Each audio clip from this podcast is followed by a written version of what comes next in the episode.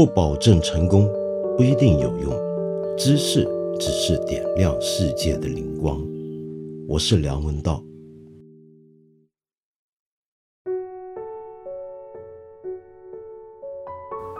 没想到今天又是让我心情沉重的一个晚上，因为我在临做节目之前呢，看到了两段视频。这些视频也许不算是一个。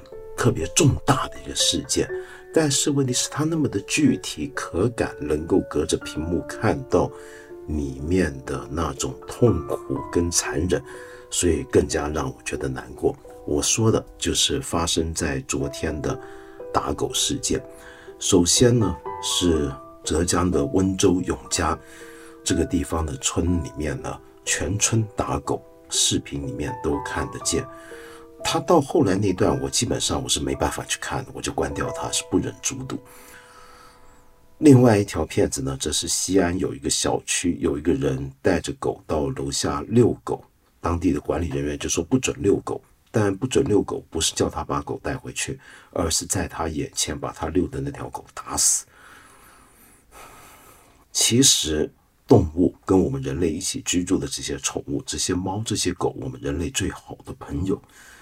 他们都不会成为，至少目前没有任何证据证明他们会成为这场新冠肺炎的一个病毒的携带者跟感染者。我们不应该怕被他们传染，这是世界卫生组织跟人民日报都已经澄清过的事情。这个事情能够出现，只有两个方面来看，在我看来，一个方面呢，就是因为。我们太不把这些动物当回事，就我们之中始终有些人不是那么认真的看待生活在我们身边的这些动物的生命跟他们的尊严和他们的价值。回想一下，整个新冠肺炎是怎么起来的？尽管它的起源直到现在我们不能百分百确定，但是很多人都指向了就是来自野生动物。野生动物身上携带的一种病毒是怎么样移到我们人类身上的呢？那就是因为很有可能有人吃野味，这一点我想是现在很多人的一个共同的看法，尽管未经确实。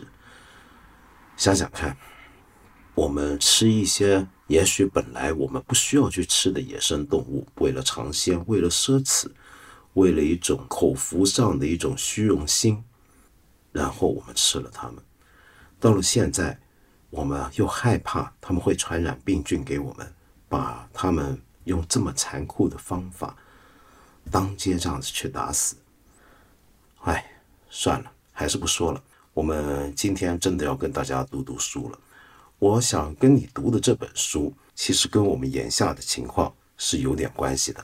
最近也很热门，很多朋友都在读。读这本书有趣的地方或者有意思的地方是什么呢？我们会发现，原来我们人类常常说学习历史，是因为希望能够从过去的历史里面学到一些什么东西，不要让一些问题重复发生。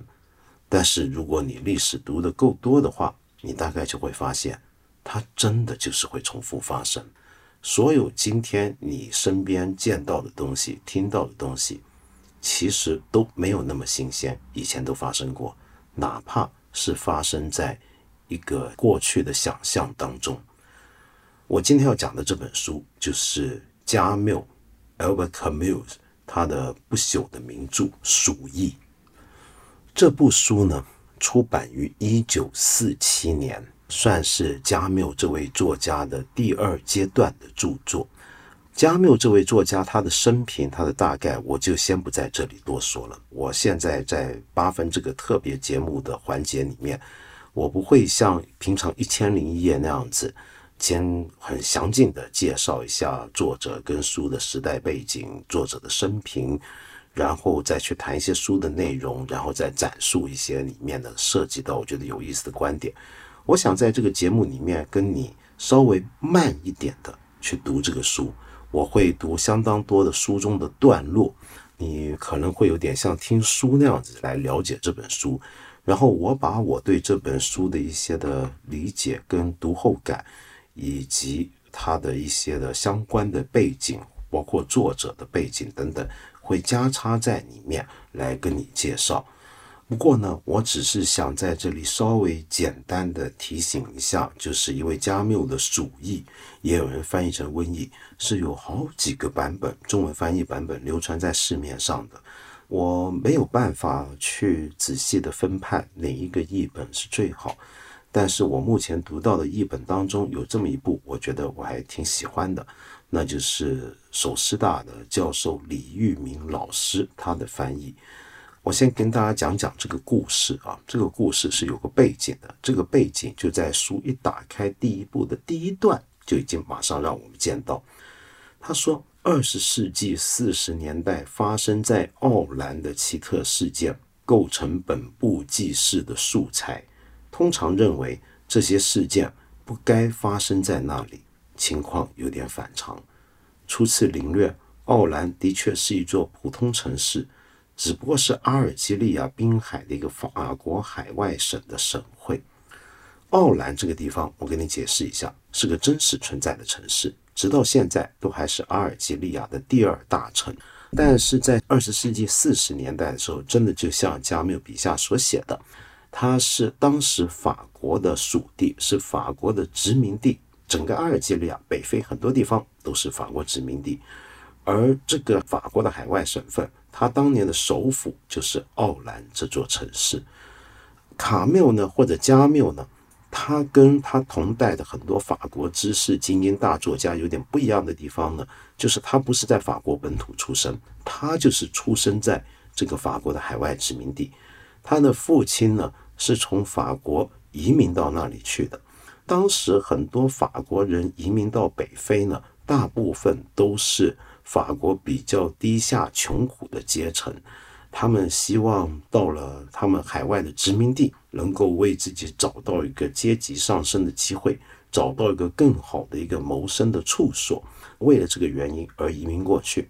所以卡缪呢，或者加缪呢，就生在阿尔及利亚。他在阿尔及利亚成长、念大学，后来才到了法国的中心，法国所有城市当中的太阳——巴黎。因此，从一开始，卡缪就在整个法国知识分子圈当中，在法国的文化史里面，他就有一种局外人的一个背景。你大概听说过，加缪有另一部非常有名的著作，那就是《局外人》，或者被翻译成《异乡人》。其实，我们可以把《局外人》当成是加缪这个作家的其中一个身份。你先记住这个身份。我后面还会跟你讲到为什么这个身份是要紧的。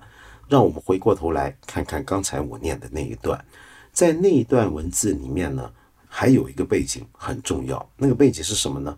就说他特别提到这个故事的素材，这个记事的素材，他假想这本书是一个好像真实发生的事件，说它是个记事。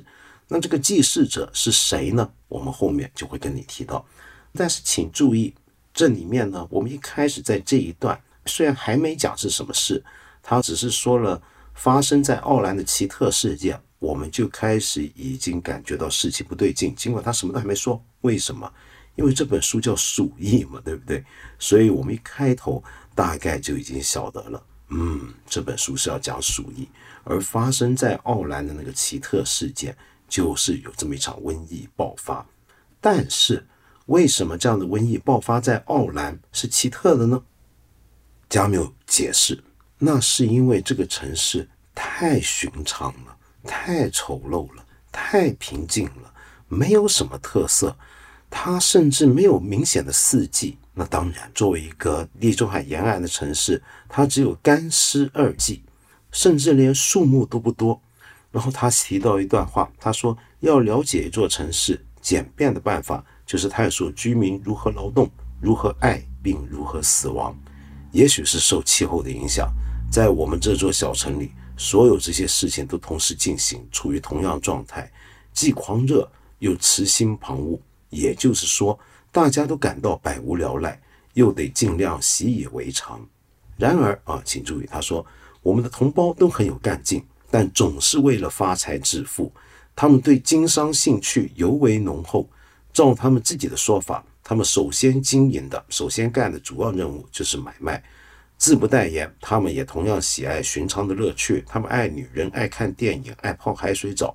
不过，他们十分理智，这类消遣是留待星期六晚上和星期天，而一周的其他日子就力求多多赚钱。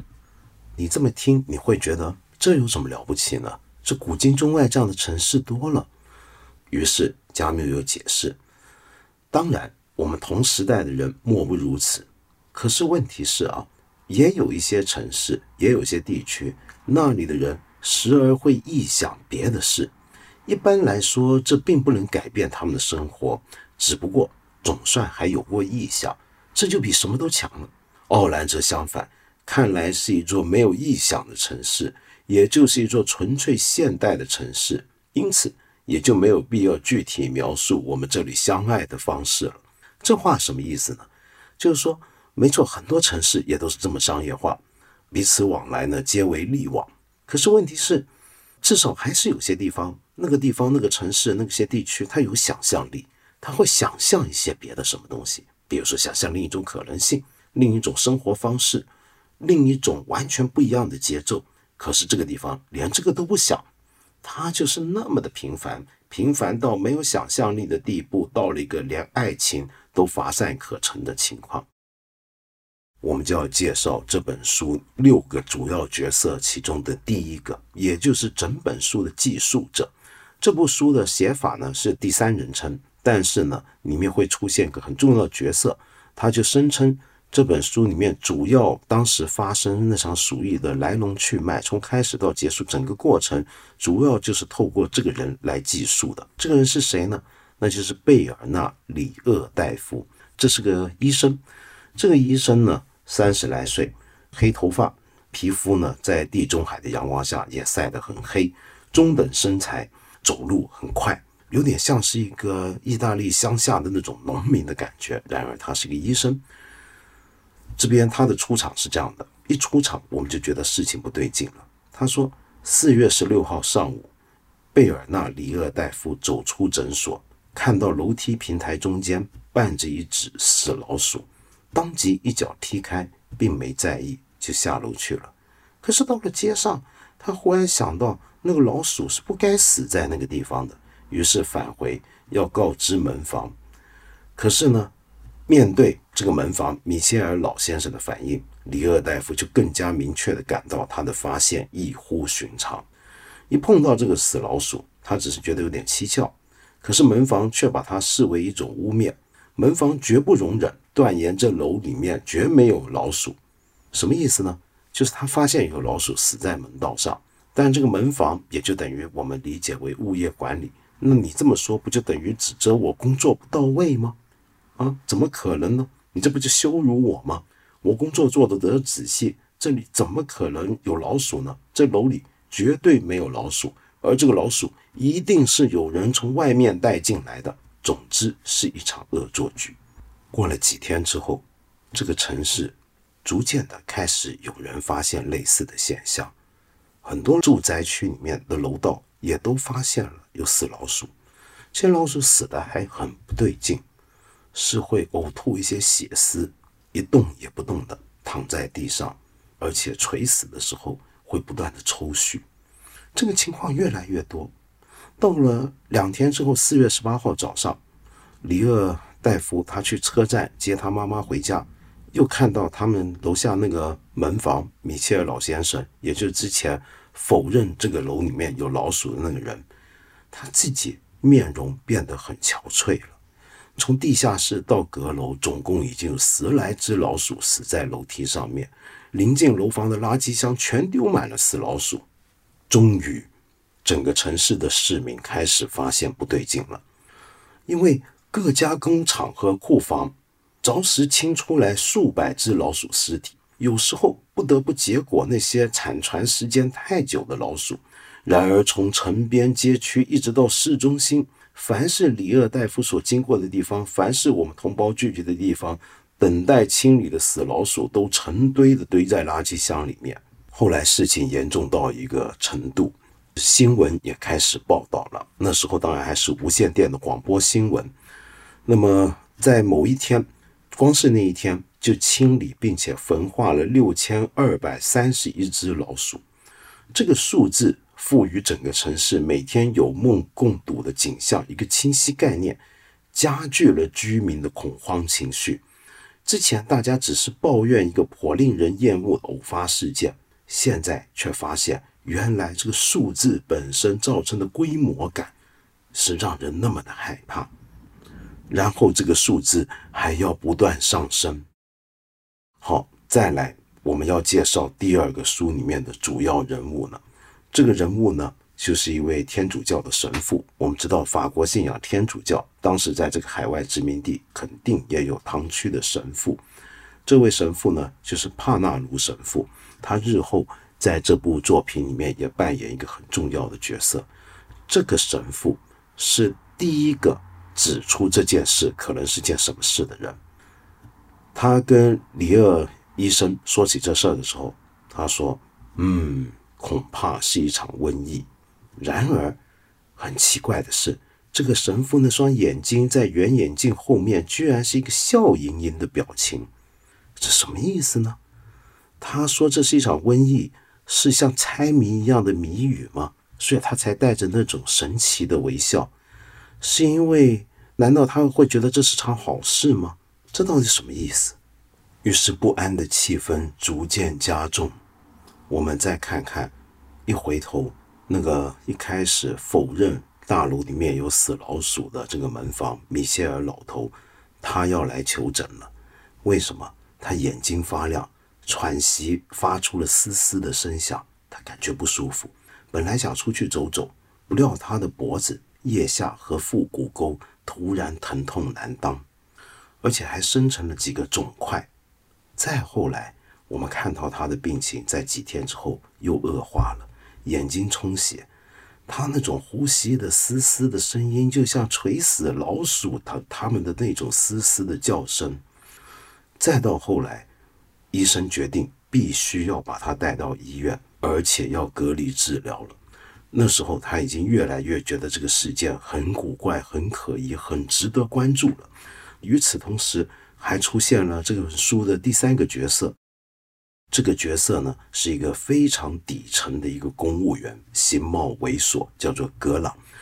这个格朗呢，是个很严肃、很认真的在对待文件上面的种种的数字的一个人。但是看起来这个人很寻常、很猥琐、很很低层的一个公务员的一个样子，不是太让人瞧得上眼。这个人物出场一下，我们后面还会提到他。我们说回那个老门房，米歇尔先生现在状况怎么样？他已经到了要一只手摁着自己的脖子，一只手摁着他的肚子，不停的呕吐的地步，恨不得能够把五脏六腑都呕出来，往垃圾桶里一口一口吐出浅红色的胆汁，上气不接下气，最后倒在床上。他的体温高达三十九度五，脖子的淋巴结和四肢都肿胀了起来，呃，肋骨边两侧浅色的黑斑不断的扩大。终于，他还说他非常口渴。在把他送到医院的过程当中，再过了一个下午而已，他就已经的蜷成一团的躯体深深陷入担架床里面，好像要用担架把他包裹起来。他在无形的重压下断气了。门房之死可以说标志着一个令人困惑的时期终结了。同时标志着另一个相对更加困难的时期开始了。前期的惊异逐渐转化为惊慌失措了。我们的同胞从此心知肚明了，而他们万万没有想到，我们的小城会成为特定之地。老鼠纷纷出动，死在阳光之下；门房一个个死于怪病。从这个角度看，他们总体判断失误，必须纠正思想了。如果一切就此了结，那么毫无疑问，习惯又会重占上风。然而，我们同胞另有些人，并不当门房，也不穷困，他们却要步其后尘，走上米歇尔先生带头走过的那条不归路。正是从这一刻起，恐惧以及恐惧带来的思考便开始大行其道。这时候，有这么一个人物，相当重要，可以说是这本书里面第二个重要的角色，就是塔努。塔努这个人物很有意思啊，是一个外来的人，是来到这个城市，不是本地人。他是一个对什么事情呢，都带着一种趣味感去仔细观察、不动声色去看着周边发生的事情的人。他虽然是个外来的人，但是在这么一个商业城市，各地的人来来往往、熙熙攘攘，倒也不出奇。大家还挺能接受他，因为他的态度总是那么的宽厚，总是那么的和善。他对整个鼠疫的发生的过程也有他的记录，但这个记录不一样。常常充满各种的细节，那么也构成了这本书的其中一部分。他就记录了很多李鄂医生在这段期间他的行止，他干的事情。比如说，我们看到李鄂医生在整个城市里面四处出诊，看到越来越多这样的情况，他觉得很不对劲，直觉告诉他，他要赶快打电话给省的政府部门，问问药品的储备库。有没有足够的血清？有没有足够的药物？当时他在当天的工作笔记上仅仅提了一句：“答复是缺货。”有趣的是，这段期间的当地的报纸的表现，在鼠患期间，就很多老鼠死在大街上的时候，报纸连篇累牍的报道。可是现在却不至于此了，这是因为老鼠死在街头，而人则死在家里。报纸只注意街头发生的事件。好在省政府和市政府开始反思了，只要每个大夫诊治不超过三个这种病例，谁都想不到要行动起来，这种状况就会持续下去。然而，只需要有个人想到简单的做一做加法，情况就大不一样了。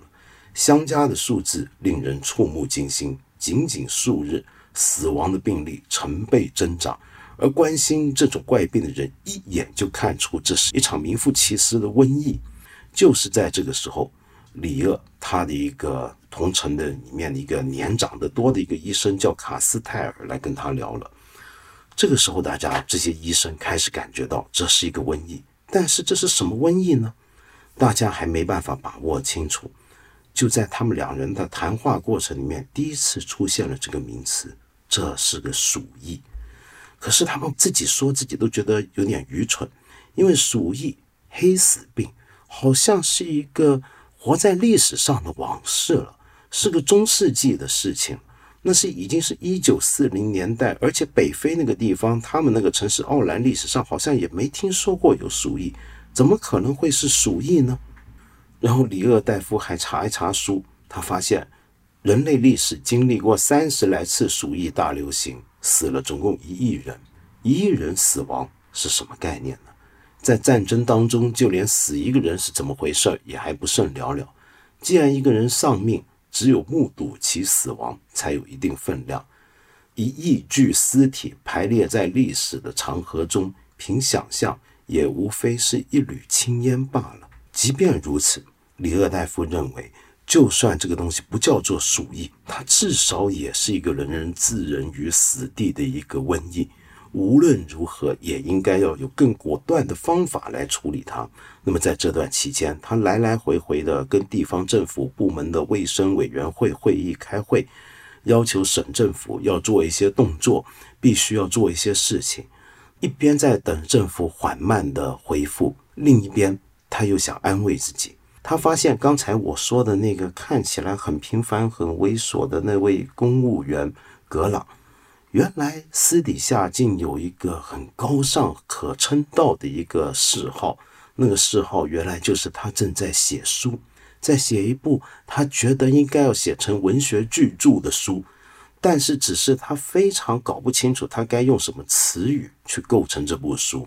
他是一个对文字很讲究、字斟句酌的人，花了很长的时间，这部书也总只是停留在开头的第一个句子上面。为什么这个东西能够安慰李厄大夫呢？李厄大夫他说，在一座连普通公务员都有可称道的癖好的城市，鼠疫不可能真的蔓延开来。准确来说，他还想象不出在鼠疫猖獗的地方，这些癖好能占据什么位置。因此，他判断鼠疫在我们的同胞之间没有流行的前景。终于，他们一群医生要跟省长开会了，而且还带着整个城市里面的医生工会的主席，也就是当地最权威的医学专家了。大家在讨论这是什么事儿。李鄂很坚持，这是一个必须要有果断措施的鼠疫，但是大家都有点不太确定，好像不愿意承认这一点一样。于是人们就问他：“你坦率告诉我你的想法，你确认这是鼠疫吗？”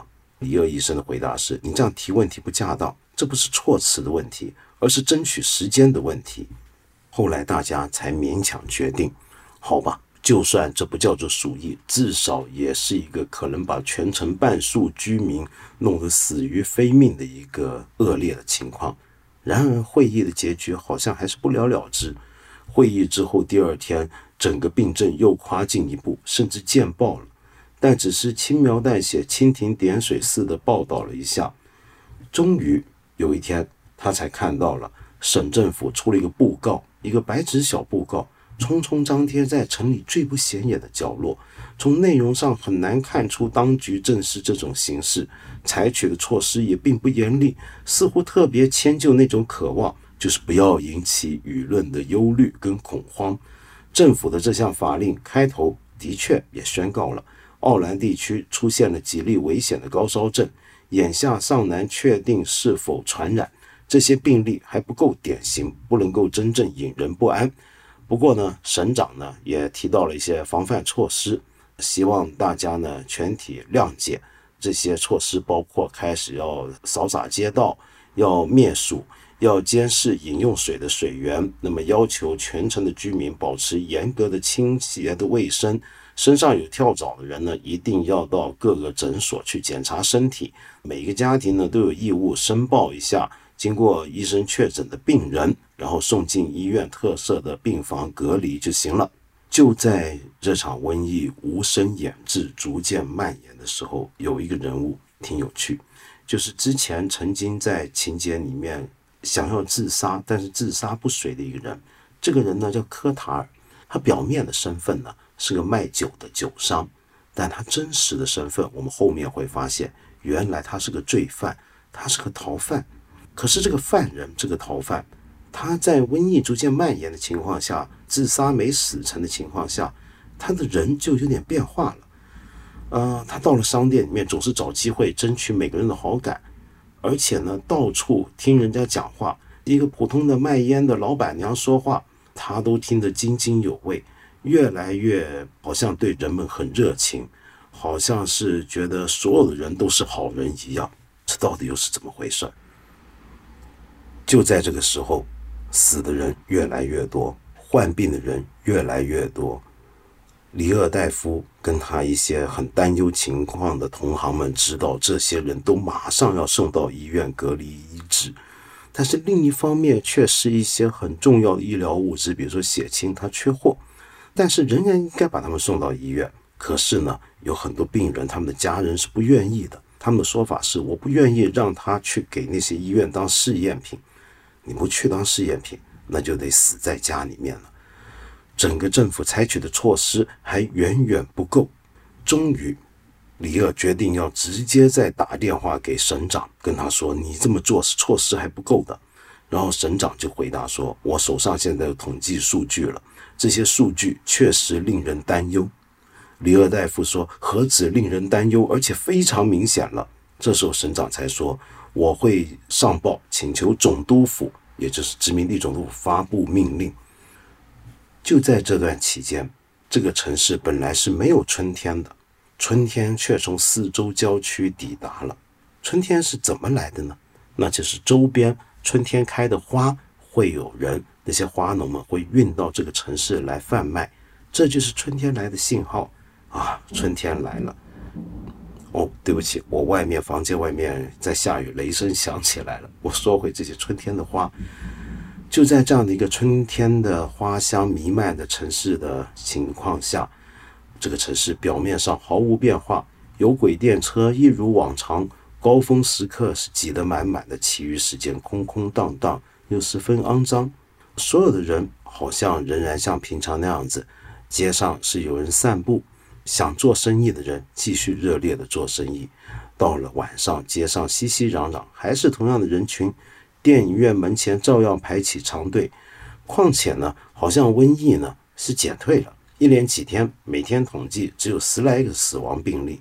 接着，哎，数字又像箭似的骤然上升，死亡人数又重新达到了三十来例的那天。就在这时候，里尔大夫看到了官方电文了，省长亲自递给他一个电文，他们害怕了，上面写什么呢？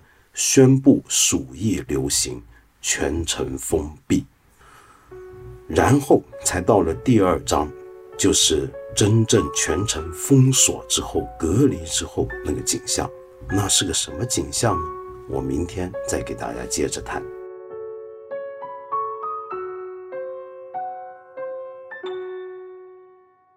我们昨天呢，在这里呢，回应了一位朋友叫紫薯精，你是在武汉里面的一个呃朋友，你住在武汉。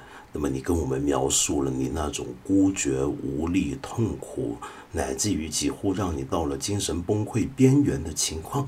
然后你今天呢就回复我们，然后你有一句话我看到了，你说原来你是基督徒，嗯，你注意到了吧？你是一个有信仰的人。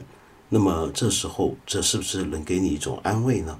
我今天在这里呢还要另外介绍两位来自武汉的朋友。有这么一位朋友叫 YWZ，你说呢？你是武汉人，也是一个退休医生，看到了你的同事勇敢走向第一线的时候，你给他们的留言就是保护好自己，只有保护好自己，才能服务病人。作为一名医生，你觉得武汉现在的隔离措施非常必要？前期隔离措施不到位，那时候你真的感到压力，因为你知道这个东西比治疗更必要。现在大家就都能够保护起来，所以你在你所有朋友圈里面都建议大家减少外出，短期的减少吃的，对身体健康影响远比外出带来可能的感染对身体健康影响要小。而且现在呢，你觉得武汉的整体供应也比较稳定，每三天买一次食品其实是够一家人基本营养需求。对传染病的恐惧，你和其他武汉人一样。但是有全国各地的人以不同的方式支持和支援湖北武汉，就连我们看理想也用我们的方法在支持你们。你觉得现在有更多时间听我们的节目，也有更多时间和家人在一起。同时，由于不能到外面吃早餐，那么你们武汉人叫过早，你们就每天认真在家里做，这样感觉就好很多了。静待疫情过去，感恩你们。我听到你这么讲，我觉得很安慰，但是我仍然有一点点，哎呀。怎么说呢？武汉人不过早，哎呀，这个日子我还是替你觉得有点难受。你知道我对武汉最深的记忆就是你们过早。武汉吃早点真是件盛事，我这么爱吃的人，现在聊起来都几乎要流口水了。我很期待你们整个城市隔离解除、全面恢复正常的那一天，我一定要去武汉吃一顿好好的早餐。呃，另外呢，我们还有一位朋友啊。这个朋友呢叫肥头怪，你说原来你也是武汉人，听了我第一百五十七集的节目，也就是前天那集之后呢，你觉得感受到我对武汉听众的关注？你说呢？希望提供另外一个来自武汉的声音，跟紫薯精不同，你每天呢只吃一顿饭，邻居并没有都感染，也不是听到咳嗽都互相打电话举报，也没有感受到吃饭的人权受到侵犯。来自全国各地的医疗工作者正在前线日以继夜的奋战，与之相比，三天出一次门对你来说谈不上坚持，更不能说是牺牲。你听这个节目呢，不是为了度过艰难的岁月，只是不愿用别的方式度过这段时光。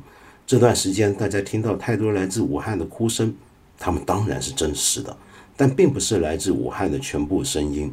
要谢谢我们大家的关心，武汉不是人间地狱。有了我们的爱，武汉能行。叫我不要太担心，开心一点吧。你知道，我看到你们两个的这个留言，我是很开心的。但是更让我开心的是什么呢？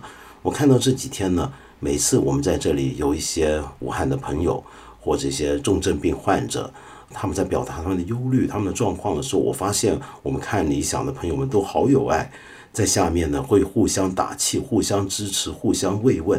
这个东西让我觉得分外的感动。让我想起来呢，我今天还看到一段 让人挺开心的一个视频啊，就除了我一开始节目讲那个让人沉重的视频之外，有一段开心视频是什么呢？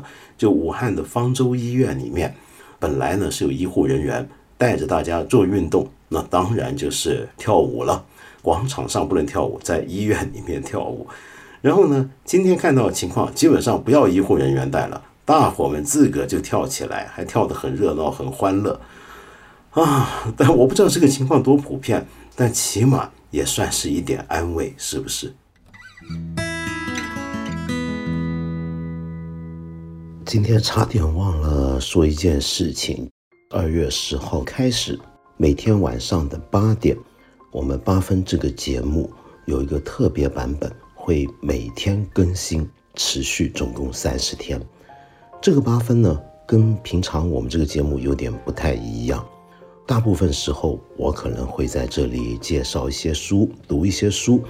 你不妨把它想象成是八分这个音频节目跟我另一个读书节目《一千零一夜》的连成版本。我猜这一个月读点书还是好的吧。另外呢。在这么一段非常时间，看理想和理想国联手推出了一个计划。